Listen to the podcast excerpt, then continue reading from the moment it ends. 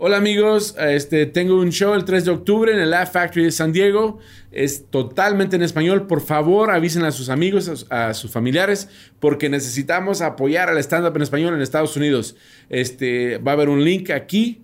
Es uh, en el Laugh Factory de San Diego el 3 de octubre.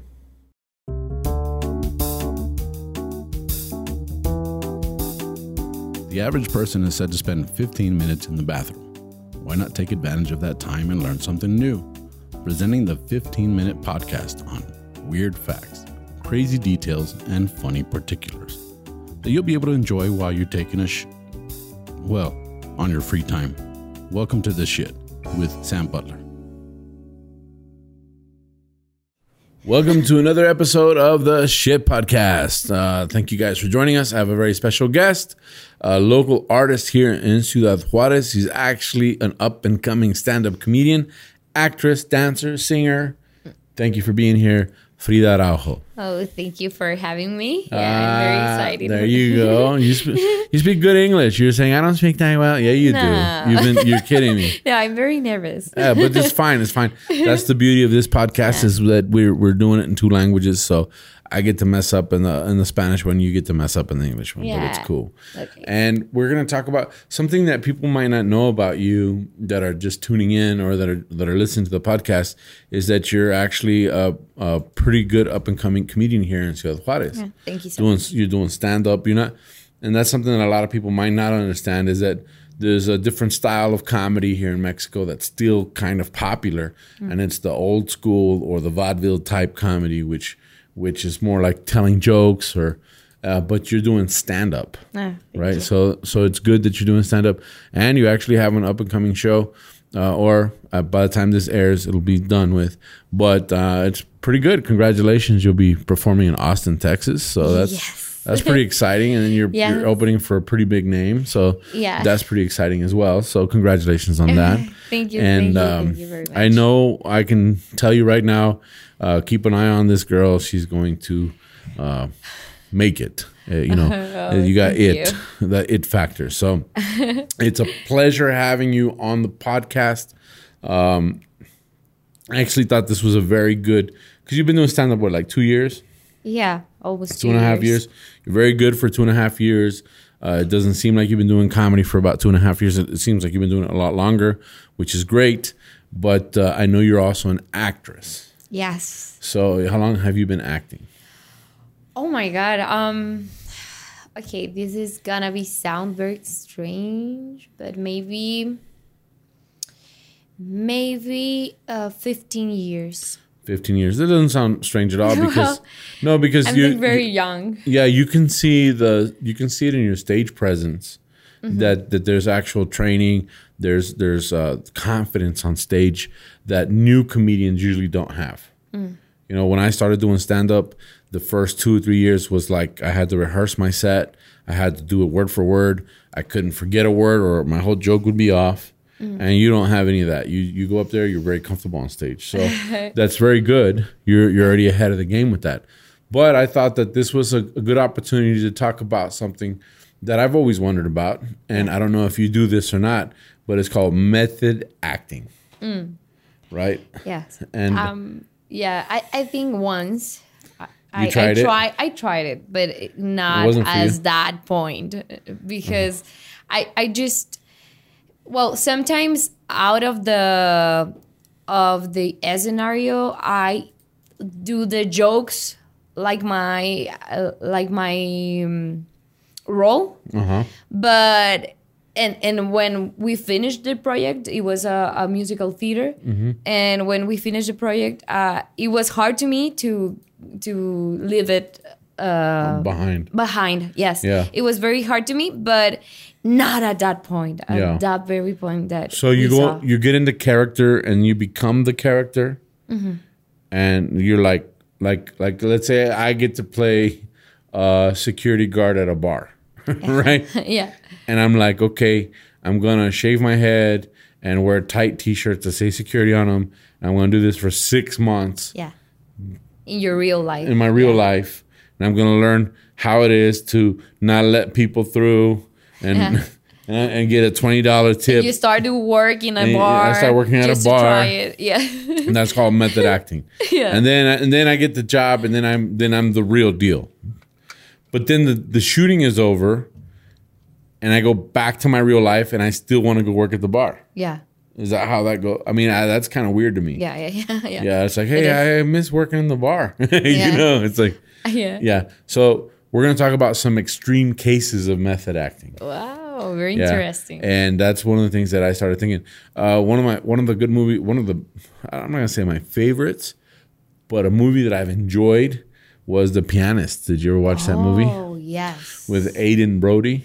It was uh, 2002. It was a Holocaust. I don't know if you guys have noticed, but I like a lot of the World War II themes in my podcast. I talk a lot about it. Yeah. But he actually dropped 30 pounds. thirty. 30 pounds, 15 kilos. Yes. A To lot. to a look lot. good. A lot. A lot. See, that's where I think I would like say how how much do I really want to act? Yeah. you know, it's Yeah, like yeah, yeah. I got to lose weight. yeah. I don't know. this might not work. and it's a know? it's a shock for the body Yeah. for all the body and and, and your mind Mm-hmm. doing something as that it's Yeah. it's very very hard So that was the first thing he did. He dropped 30 pounds. Doesn't sound that that tough, but he's a skinny guy to begin with, yeah right? So he plays uh, Władysław Szpilman, the pianist. So he actually had to learn how to play the piano. So he learned how to play the piano, practicing hours a day. And most actors would have been like, okay, that's enough. But he decided he needed to feel lost. So um, he killed his family he gave up his apartment. yeah, he killed his family. Yeah, he's like, we're gonna put you in the oven. i'm No. sorry this is for my job i love you I swear.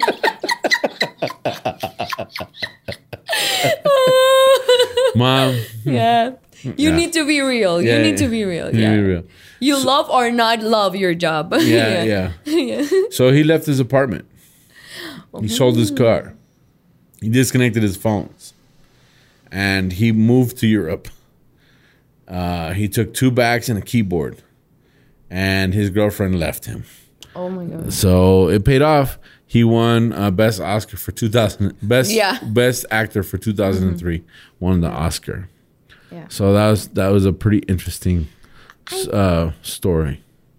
This case, I maybe understand him a little bit because it, it was a very hard role in this Yes. movie, and he need to feel felt a little bit closer as the people who pass for this This Holocaust, yeah. yeah the holocaust so i understand in this in in this case i don't know the the, the next ones but mm-hmm. in this case i maybe understand him You understand that? That's cool. Well, you know who Halle Berry is? yeah She did a movie in 1991 called Jungle Fever. yeah Do you know what role she played? uh no no, no. She was a crackhead.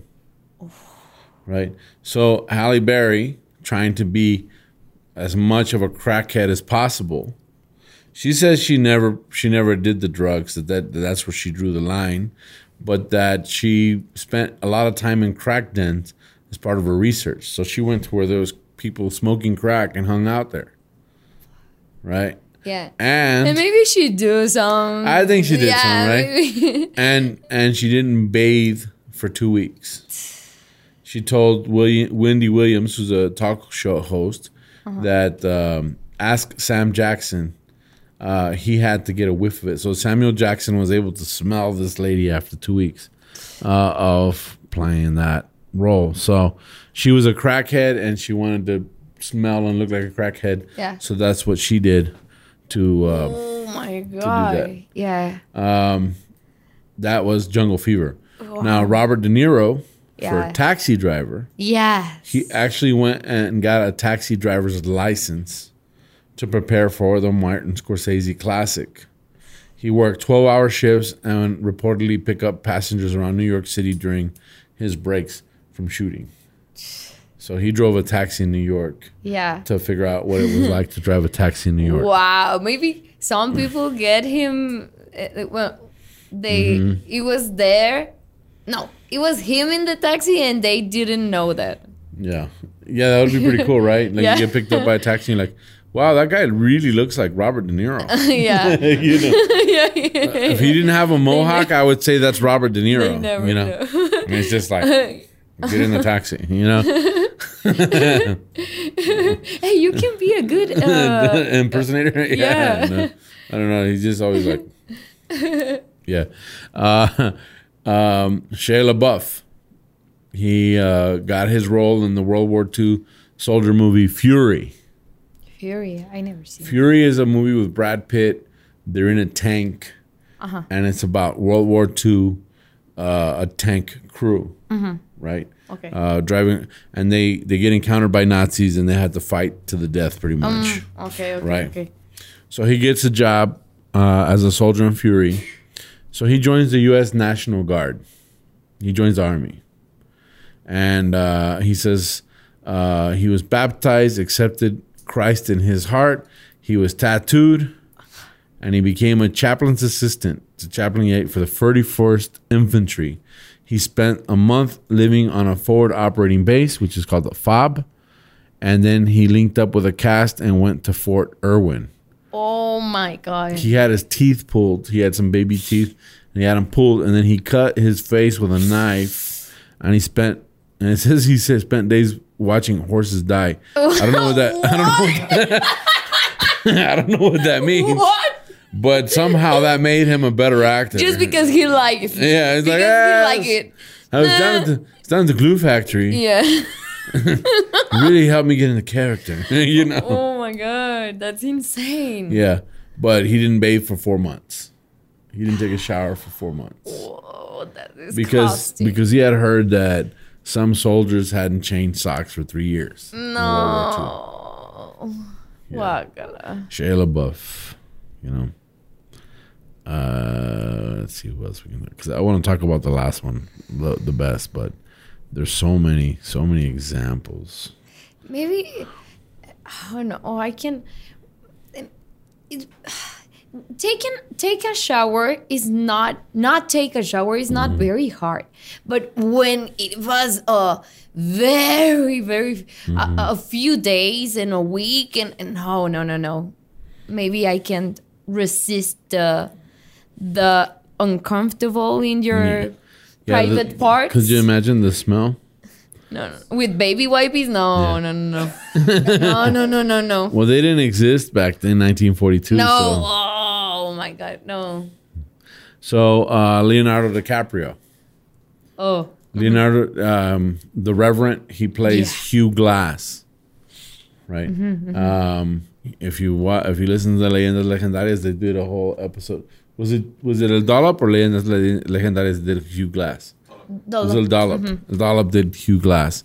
Well, Leonardo DiCaprio is reported to have actually slept inside of an animal carcass no. To prepare for the role. I didn't know that. Yeah.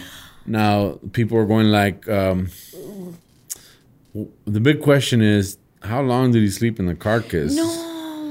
Was he there for a couple of weeks? Was he there for a day? Just for an hour. Was he there for an hour? Ah, it's kind of a shady way of saying. Yeah. But they say that he climbed into the carcass. But he did it. He did it. He did it. That's what it matters. That's what matters. So to get into the role of uh, uh, Hugh Glass, he actually slept inside of an animal carcass. You know, which that movie is what got him his Oscar. Do you remember this? I I don't know. I don't remember the name of the movie, but it was a, a scene where he pu- punched the. I don't know if that is the word, but punched the table, and he it was yeah, yeah, yeah. It was uh, Django. Django. Yeah, Django. we, we talked about that uh, on one of the episodes of Sam and Ram at the movies. yes. He broke the glass. He broke the glass, and he just head. kept acting with the with the bleeding. But then what got me was he rubbed his blood on Kerry Washington's face, Yeah. and that was all impro- improvised. Yeah. That's pretty amazing. Yeah. yeah. Yeah, yeah. I think Leonardo DiCaprio is probably one of the the the most underrated actors because I think he he could have gotten an Oscar for Who's Gilbert Grape Mm. as a little kid. It was eating Gilbert Grape. Mm-hmm. He he should have. I mean, even even the movies that weren't that good, like like uh, the the guy in the Iron Mask was pretty good. So uh, DiCaprio he didn't win an Oscar for Titanic. He, he could should have won. I don't know if he should have won. I mean I don't know if that's. But it was uh, a huge blockbuster. So Yeah. I think he's very underrated as an actor, Yeah. but I think he's a very good actor. Yeah. Very, very good you know. actor. And finally happy that he got his Oscar with uh, Yeah. with uh, the the Revenant. Different. Now, of course, we can't talk about extreme method acting without talking about Daniel Day Lewis. Oh. You know, Yeah. Uh, Daniel Day Lewis did Gangs of New York. Yeah. So he actually spent his time walking around the streets of Rome, where the movie is set, and he did it in the cold, wearing a very thin um, wool coat, because his character would have not had money. So he had a, so he wanted to get into character, and he would pick fights with people in the street, and and and get beat up and stuff to figure out how it would have been to be that Yeah. character. And that went on so long that he actually ended up getting pneumonia from walking around with a really thin coat. So Daniel Day Lewis, there's a ton of Daniel Day Lewis uh, method acting. I think he's one of the most extreme Yeah. Yeah, yeah. method actors out yeah, there. yeah, yeah. Yeah. But he did that for Gangs of New York. He was in a wheelchair. He he did a, a deal where he's in a wheelchair. Uh, My Left Foot, I think it was the movie, and Mm. he spent his whole time in a wheelchair so he can get into the position of being in a wheelchair, and so so forth and so on. So Daniel Day Lewis, Uh-huh. honorable mention. Wow. Himself shot in the theater. He got himself shot in the theater to play Lincoln. Shoot me back here. Yeah. Uh, um, Daniel Day Lewis is considered like the most extreme method actor. Yeah. But the one that I thought was like, wow, that's pretty interesting was uh, Sylvester Stallone. Really? Yeah, Rocky Four. Sylvester Stallone, if you look at the Rocky movies, you can see where physically he gets fitter for his roles. So he's pushing his body to extremes to be fit. Yeah. But in Rocky Four, he's fighting Ivan Drago, right? Mm-hmm, mm-hmm. Which is Dolph Lundgren. Mm-hmm. He asked Dolph Lundgren to punch him for reals because he wants the scenes to be real. So he's getting beat up by Dolph Lundgren for real In the movie? In the movie during the filming, Oh my god. right? And several takes of this kind of took its toll on him. And Dolph Lundgren hit him in the chest, and he hit him so hard that that his heart bounced against his rib cage. yeah. And he actually had to be because apparently the movie was filmed in Canada. Because you remember that was about him going to Russia to train. So it was filmed in Canada. They had to fly him to Santa Monica Oh my god. where he was where he was in the hospital. And they said that this is something that happens very often when people get into car accidents Yeah. Because the steering wheel hit him in the chest and it makes the heart bounce against the rib cage. So he says he got hit in the chest by a streetcar named uh, Drago. You know, yeah. yeah, yeah, yeah. So that was one of the most extreme, and I thought one of the most interesting Yeah. uh, method acting things is to actually get punched around by Ooh. Beep, Dolph beep, Lundgren. motherfucker. Yeah. yeah, oh no. yeah. No, I, I didn't know that. It, Yeah. It's very very interesting. Very interesting. And and he started as a as a I I I I don't remember the name of vagabundo. Oh yeah, as a homeless guy. homeless. Yeah. He, he was a homeless guy, right? Um, Something like we that. we did yeah we did a, a Que Fue de Ellos on Rocky. It was like a two part. It was a really long two part, Yeah. but it was a lot of information, and that was one of the things I don't think we talked about was the method acting. But what he did is um, he was very poor. Mm-hmm. He was living in Philadelphia, and he didn't have money. He sells his dog. Yeah. right? And uh, Butkus, and then he writes the script, and then he tries to sell it. They offer him a hundred thousand dollars for it. Yeah. He says, "No, I have to be the lead actor." They say no, so he keeps he keeps pitching it, and finally he gets the lead acting role, and that movie wins Oscars. Yeah, and he buy again. Him, and, and then he goes dog. and he buys his dog. I think it was like a hundred thousand dollars that he paid for his dog Oh. to get his dog back. Oh, those motherfuckers! Yeah. Those no. Yeah, yeah. Oh no, No, you have like- money. You have enough enough money. How much you love your dog? Yeah, I think it was like yeah, I think it was No. like fourteen thousand if I don't if I don't remember correctly. But he had to pay a lot of money to get his dog back, and and you know this was what launched his career. yeah. So he's the underdog. This is the guy that you never would have thought would have made it. He actually has a speech impediment. That's why he talks that way. Mm-hmm. You know, so it's one of those things that this is a, a an extreme case where he wanted it to look like he was really getting punched, and he was really getting punched Oh. by a guy named Doc. And the guy is a pretty big guy. Yeah. So those are some examples of extreme method acting.